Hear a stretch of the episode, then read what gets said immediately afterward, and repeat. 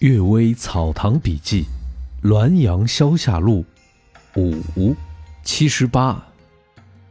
白昼见鬼。村里的王驴在田里耕作，累了便枕着土块躺下来。忽然之间，他看见一顶轿子从西南来，后面随着仆从车马很多。轿子里面坐的是我先叔父宜南公。他奇怪宜南公正卧病在床，怎么出来了？便急忙跑到跟前去问安。宜南公和他说了好一会儿话，便往东北方向去了。王驴回来，听说宜南公已经去世。他在地里所见宜南公的仆从车马，与所烧的纸人纸马正好相符。仆人沈重贵的妻子，亲耳听王驴讲了上述的事儿。一个多月以后，王驴也病故了。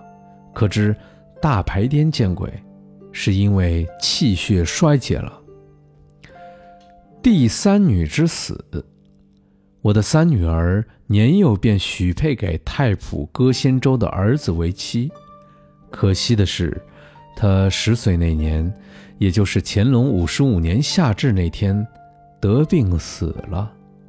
我记得他临死前一天，他的病已经严重的快要不行了。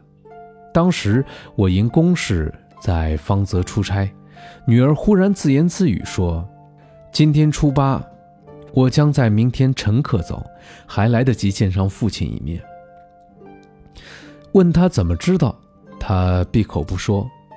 我在初九那天祭礼之后回家，果然没见过他一面。他死时，墙上挂的洋钟恰好当当的敲了八下，这可真是怪极了。义与义之争。厨子杨希粗略的知道文字，跟随姚安公在云南时，忽然梦见两个鬼拿了朱笔写的传票来拘捕，票上写的名字是杨毅，义是义气的义。并非杨希，杨希争辩说：“我的名字叫杨希，不叫杨毅，你一定是厨子杨毅。”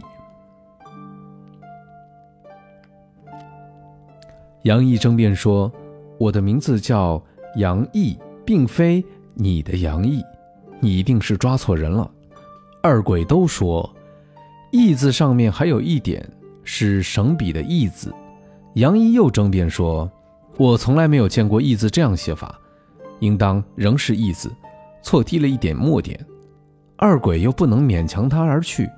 同睡的人听到他说梦话，很是清楚。不久，姚安公辞官归家奉养父母，杨毅跟随到了平邑，又梦见二鬼拿了票来，上面竟明明白白用楷书写着“杨毅”的字样。杨毅仍旧不服，说：“我已经回到了北方，应当属于直隶城隍管辖。你们是云南城隍所派，怎么能拘捕我？”喧嚷辱骂了很久，同水的人呼唤他才行。杨说：“二鬼很是气愤，好像誓不罢休的样子。”第二天走到滇南圣境坊下，杨毅果然因马颠。而坠落在地上，摔死了。